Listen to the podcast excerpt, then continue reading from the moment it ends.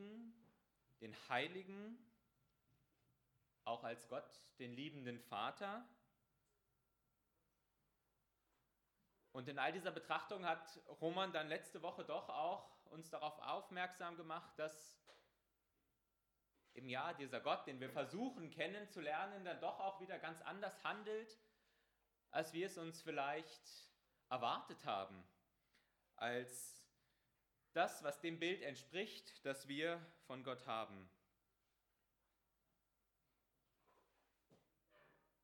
Mir kommen da vielleicht so Sätze oder Gedanken in den Sinn, Gott sollte doch, Gott müsste doch, Gott sollte dieses oder jenes tun, er sollte sich so oder so verhalten oder handeln. Und wir haben diese Gedanken in unserem Kopf oder vielleicht auch in unserem Herz geprägt von dem Bild, was wir haben von Gott, vielleicht über Jahrzehnte, die Erfahrungen, die wir bisher mit Gott gemacht haben. Vielleicht ist es aber auch ein Bild, was ganz neu und frisch ist, was auch noch viele Lücken hat, aber wo wir versuchen, diese Lücken mit bestimmten Vorstellungen und Erwartungen zu füllen. Und doch, egal an welchem Punkt im Glauben wir stehen in unserem Leben, Gott wird uns immer wieder überraschen, herausfordern, vielleicht auch scheinbar überfordern, indem er vielleicht Gnade schenkt an einem Ort oder zu einem Zeitpunkt, an dem wir es überhaupt nicht verstehen, indem er uns vielleicht auch Dinge zumutet, die uns scheinbar ja, überfordern. Wer ist Gott? Diese Frage hat Roman letzte Woche immer wieder gestellt.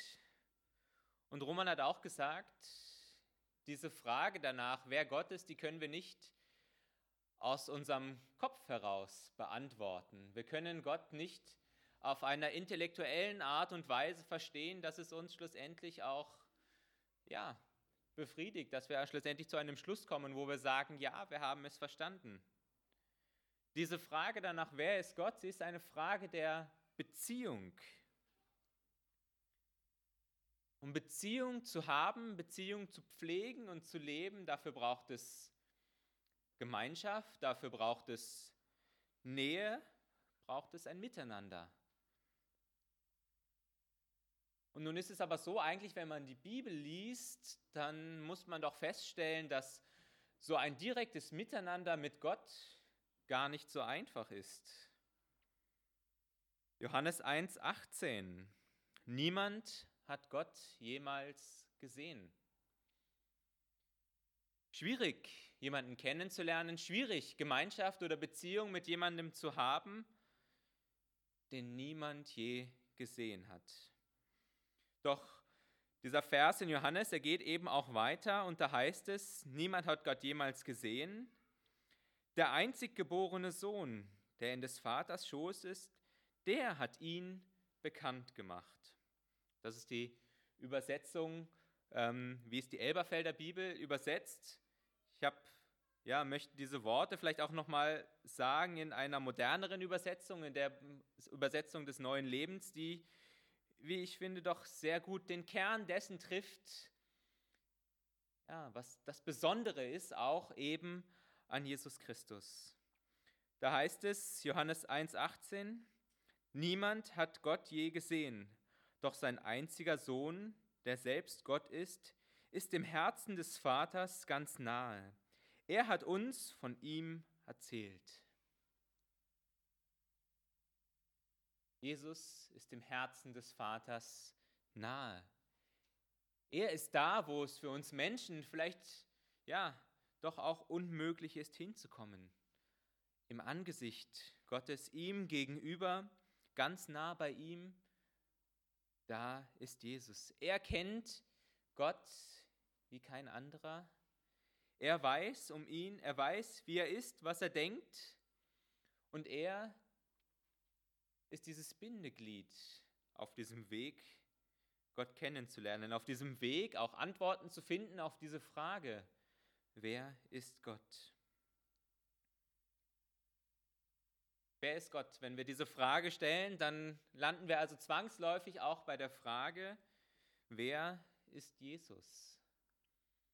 Wir befinden uns ja in einer Predigtreihe, die uns das Jahr begleiten möchte, wo wir ja, uns im ersten Punkt mit dieser Frage beschäftigt haben, wer ist Gott?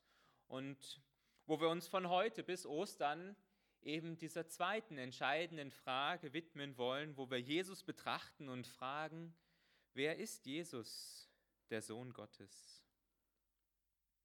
Und vielleicht kann man diesen ja, Ausspruch auch ein bisschen persönlicher formulieren, wenn wir sagen, wer ist Jesus für mich? Diese Frage, wer bist du? Die wird ja in der Regel gestellt, wenn ich irgendwo neu zu Besuch bin, wenn ich irgendwo Neues hinkomme. Dann muss man sich irgendwie vorstellen, muss man sich präsentieren, muss man sich bekannt machen. Und ich merke, desto älter ich werde, desto komplexer vielleicht auch mein Leben wird, desto schwieriger wird diese Frage in zwei Sätzen zu beantworten. Denn irgendwie kommen immer neue Facetten hinzu, neue Gedanken, die ich habe, neue Dinge, die mich vielleicht auch ähm, auszeichnen oder beschreiben. Als ich früher noch alleine gewesen bin, da war die Sache relativ einfach. Heute bin ich ähm, Ehemann, ich bin Vater, ich habe auch verschiedene Ämter, Funktionen, Jobs, die ich mache. Aufgaben. Auch meine Persönlichkeit ist gereift. Und so wird jeder von uns vielleicht auch auf diese Frage ganz persönlich antworten und nicht jeder wird auf diese Frage die gleichen Themenschwerpunkte legen in seiner Antwort. Interessant ist, dass die Bibel das mit Jesus genauso macht. Wenn sie der Frage nachgeht, wer ist Jesus? Wir haben ja mit den vier Evangelien vier Lebensberichte von Jesus und in allen Berichten ja, gibt es irgendwo einen Anfang, haben sich die Schreiber Gedanken gemacht, womit fange ich an, wenn ich Jesus beschreibe, wenn ich anfange, über sein Leben zu berichten, wenn ich anfange zu erzählen, wer Jesus ist. Der eine sagt, ich fange die Geschichte von Jesus dort an, wo er zum ersten Mal in der Öffentlichkeit aufgetreten ist. Bei Johannes, dem Täufer, und der Taufe von Jesus selber. So macht es Markus. Der andere sagt, ich beginne dort, wo Jesus zum ersten Mal von seinem Volk verheißen wurde, bei Abraham. So beginnt das Lukas-Evangelium. Der dritte sagt, für mich geht die Geschichte von Jesus zurück bis zu dem ersten Menschen, bis zu Adam. So beginnt das Evangelium bei Matthäus. Und der vierte schließlich, der Evangelist Johannes, geht noch einen großen Schritt weiter zurück. Er sagt, ja, wo soll diese Geschichte mit Jesus beginnen, als ganz am Anfang, ja sogar noch vor dem Anfang bei der Erschaffung der Welt.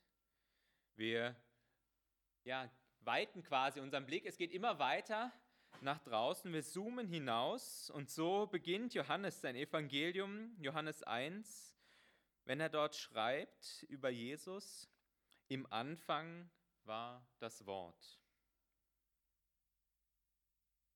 Im Anfang war das Wort, Johannes 1, und wir wollen heute Morgen diese ersten 18 Verse von Johannes betrachten, die schon so viel Verschiedenes uns auch näher bringen über Jesus, über sein Wesen, über das, wer er ist.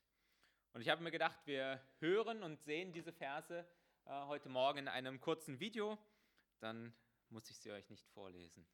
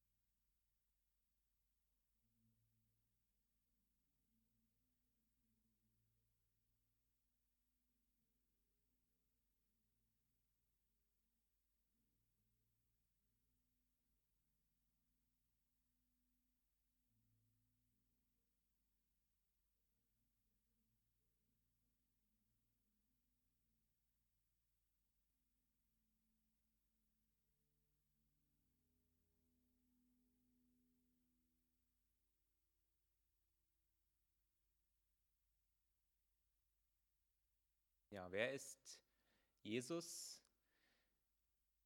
Im Grunde natürlich finden wir Antworten darauf überall. Die ganze Bibel ist durchdrungen davon, um uns Antworten auf diese Frage zu geben. Ähm, aber wir wollen heute Morgen so ein bisschen auch zur Einleitung dieses Themenblocks, dieser Frage, wer ist Jesus, ähm, diese ersten 18 Verse von Johannes betrachten. Und mir sind fünf Punkte begegnet in diesem Text, der so dicht ist und so viel aussagt, schlussendlich auch über Jesus, dass wir ja über jeden dieser Punkte auch ähm, eine eigene Predigt machen könnten. Deswegen ist es mehr so eine, vielleicht eine Schlaglichtbetrachtung dessen, wer Jesus ist. Ähm, so ein kurzer Streifzug, den wir dann auch in den kommenden Wochen auch noch stärker vertiefen wollen. Wer ist Jesus? Das Erste, was uns begegnet, Jesus ist das Wort. Im Anfang war das Wort und das Wort war bei Gott und das Wort war Gott. Dieses war im Anfang bei Gott und alles wurde durch dasselbe und ohne dasselbe wurde auch nicht eines, das geworden ist. Ja, das klingt sehr philosophisch. Man könnte auch einfach sagen, es klingt sehr kompliziert. Und ich weiß nicht, ob ich meine Geschichte, wenn ich eine Geschichte über Jesus geschrieben hätte, mit diesen Worten beginnen würde. Normalerweise sind es Worte, die uns fesseln, die uns direkt mit hineinnehmen, ähm, die uns neugierig machen auf das, was kommen wird. So steigt man heute vielleicht ein in Romane. Aber Johannes tut es doch sehr bewusst, denn es hatte eben genau diese Wirkung für einen gewissen Teil der Menschen, die dieses Evangelium damals gelesen haben, nämlich die Intellektuellen und Philosophen, die sich sehr viel damit auseinandergesetzt haben, mit dieser Art und Weise auch des Redens, mit dem ja, Nachsinnen über verschachtelte Sätze, über philosophische Fragen. Und hier ist ja auch nicht die Rede von Jesus. Johannes kommt erst später darauf, wen er hier eigentlich meint. Jesus, das Wort, das Wort an sich, was geht uns durch den Kopf, wenn wir uns mit diesem Begriff auseinandersetzen? Das Wort, es kann ja auch im Deutschen sehr unterschiedliche Bedeutungen haben. Und ich muss sagen, als ich ja, für mich persönlich über diesen Begriff nachgedacht habe, sind mir eigentlich erstmal eher negative Dinge in den Sinn gekommen. So Sätze wie Worte sind beliebig, Worte sind Schall und Rauch. Was interessiert mich das Geschwätz von gestern? Worte können trügerisch sein, haben Macht im Negativen, uns zu kränken, zu verletzen. Das, was einmal gesagt ist, kann man auch nicht mehr zurücknehmen. Kann man vielleicht versuchen, wieder gut zu machen, aber man kann es nicht mehr aus der Welt räumen. Worte haben zweifelsohne eine große Bedeutung. Aber ich denke vor allem dort, wo, Worten, wo Worte und Taten im Einklang sind. Und das ist doch, denke ich, auch das Besondere auch wie ich dann weitergedacht habe, wo mir diese negativen Assoziationen zum Thema Wort gekommen sind, das sind eben unsere menschlichen Eigenschaften, wie wir mit Worten umgehen, wie wir uns hier verhalten und wie wir sie gebrauchen. Bei Gott sind Wort und Tat dasselbe. Im Anfang war das Wort. Wenn wir diese Verse lesen, dann können wir so wie Johannes es auch tut, zurückblicken bis an den Schöpfungsbeginn, uns eben auch diese Worte begegnen. Und uns begegnen nicht nur diese Worte, sondern wir sehen auch die Kraft und die Macht, die darin liegen. Gott spricht und es wird. Bei Gott sind Wort und Tat dasselbe. Und nicht zuletzt, wenn Jesus das Wort ist, dann wird er zur Tat. Gott spricht zu uns aber Gott handelt eben auch an uns, indem er uns seinen Sohn auf diese Welt gesandt hat. Dieser Begriff, Wort, der hier im Griechischen steht, Logos, ist ein Begriff, wo man, ja, wenn man sich so ein Begriffslexikon nimmt, sehr viele Seiten zu findet, der sehr viele Facetten hat, der auch die Bedeutung von Weisheit zum Beispiel hat, Einsicht und eben der auch in der Philosophie in der griechischen ähm, für ganz viele Eigenschaften oder für in ganz vielen Fällen auch gebraucht wird. Und ich denke, in dieser Vielschichtigkeit, Jesus als das Wort zu bezeichnen, da steckt ja, denke ich, auch ganz viel drin, was wir selber auch in Jesus entdecken. Diese Vielschichtigkeit, die in Jesus selber steht. Eben dieses Problem, dass wir ihn nie so ganz fassen können, nie so ganz begreifen können. Was möchte uns Johannes hier vielleicht sagen in diesen drei Versen, in diesen drei Abschnitten? Das Wort, es war schon immer da. Jesus selbst ist nicht Teil der Schöpfung. Jesus ist kein Geschöpf Gottes. Jesus, er war schon immer bei Gott.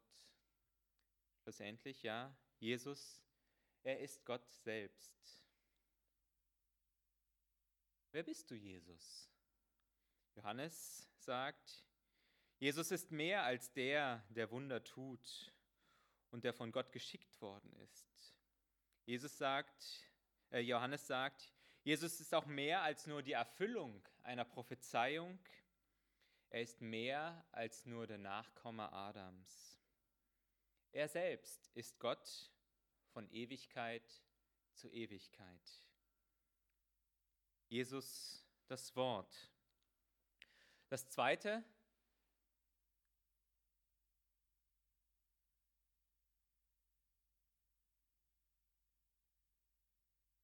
Jesus das Licht, die Verse 4 bis 9. In ihm war das Leben und das Leben war das Licht der Menschen. Und das Licht scheint in der Finsternis und die Finsternis hat es nicht erfasst. Da war ein Mensch von Gott gesandt, sein Name Johannes. Dieser kam zum Zeugnis, das er zeugte von dem Licht, damit alle durch ihn glaubten. Er war nicht das Licht, sondern er kam, dass er zeugte von dem Licht. Das war das wahrhaftige Licht, das in die Welt gekommen, in die Welt kommend jeden Menschen erleuchtet.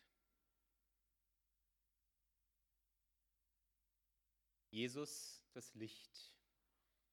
Ich weiß nicht, wie es euch geht.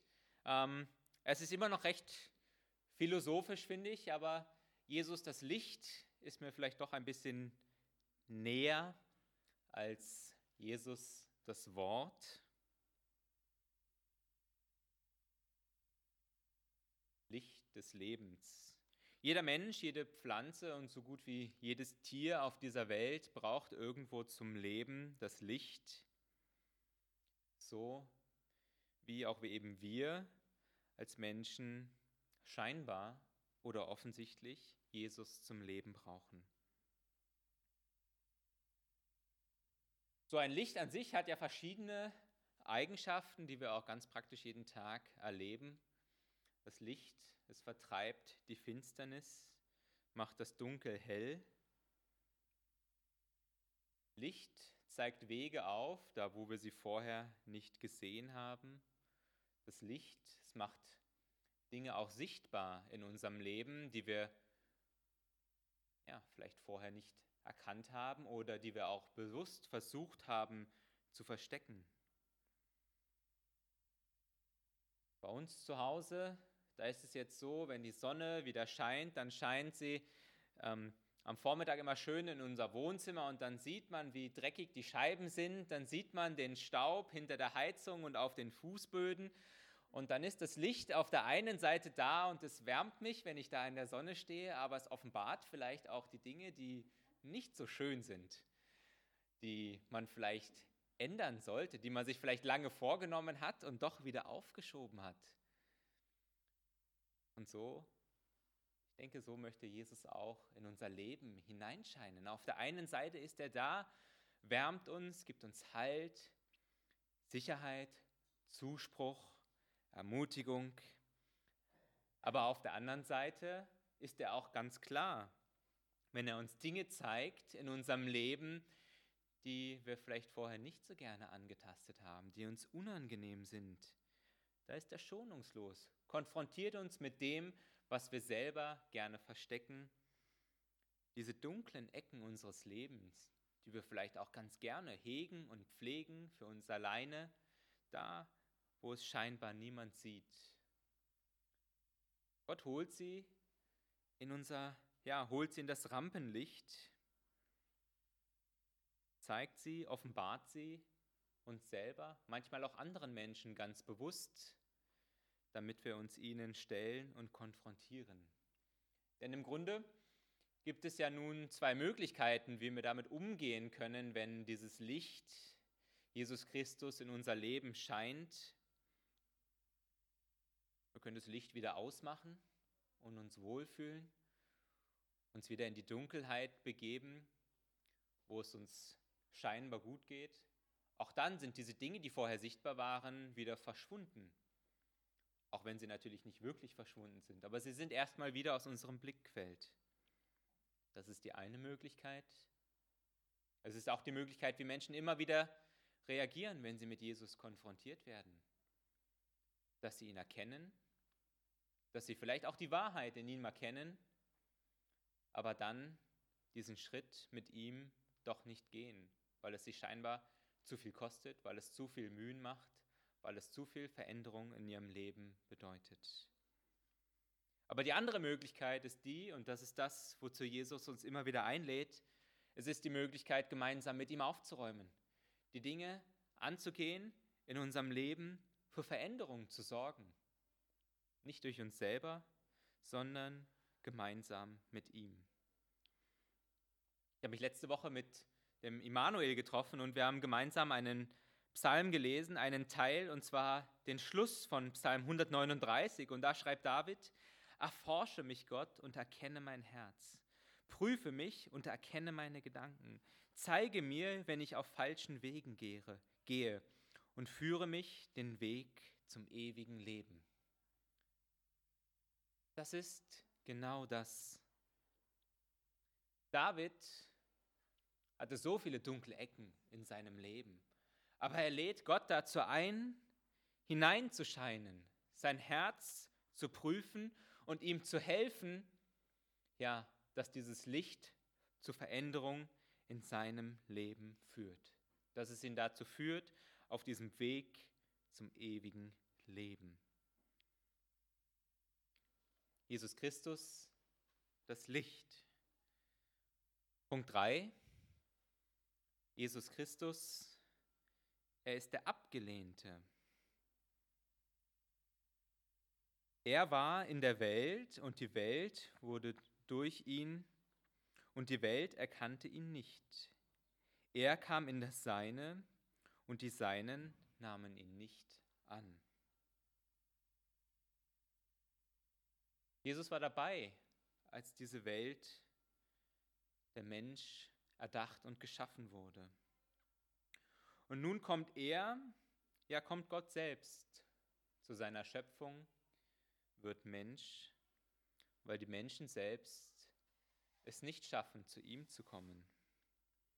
Und die Welt, sie erkennt ihn nicht, aber sie erkennt ihn nicht nur, nicht nur nicht, sondern sie lehnt ihn ab. Sie verspottet ihn, schlägt ihn ans Kreuz und ermordet ihn. Wie reagieren wir auf Ablehnung, Verleumdung, auf Geringschätzung, auf Erniedrigung.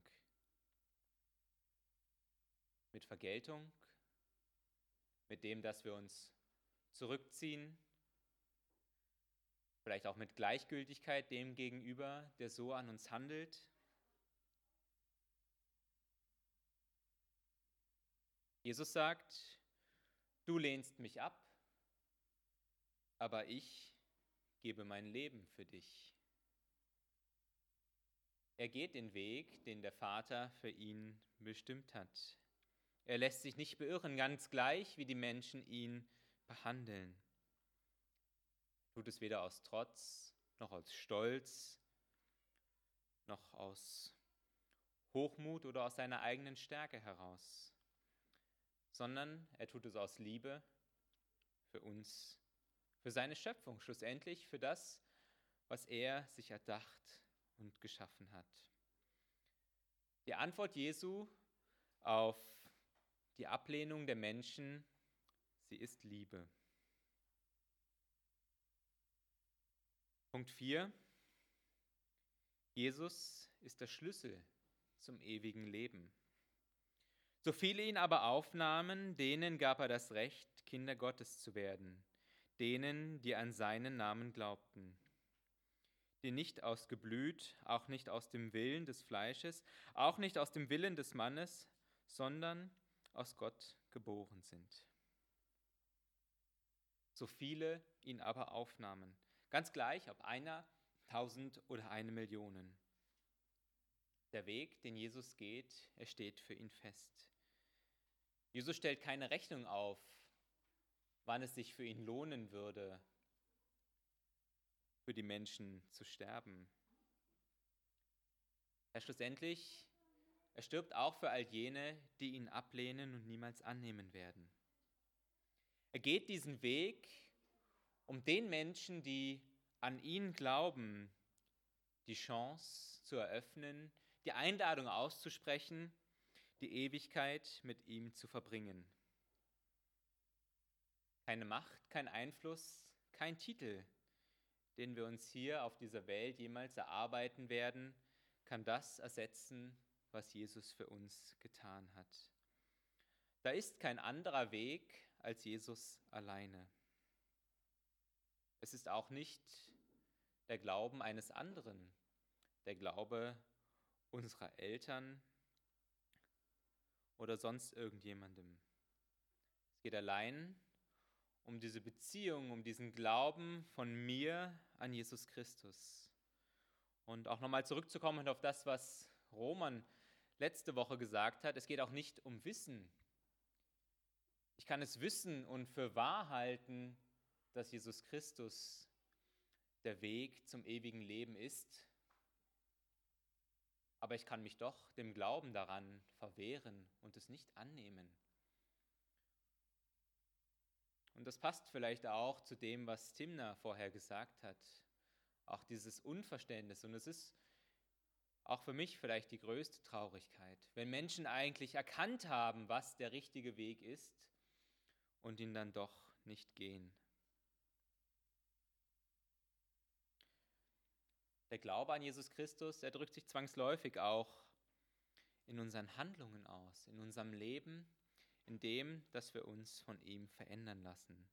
Glauben ohne Taten ist wie ein Körper ohne Geist, nur eine Hülle, aber nichts Lebendiges.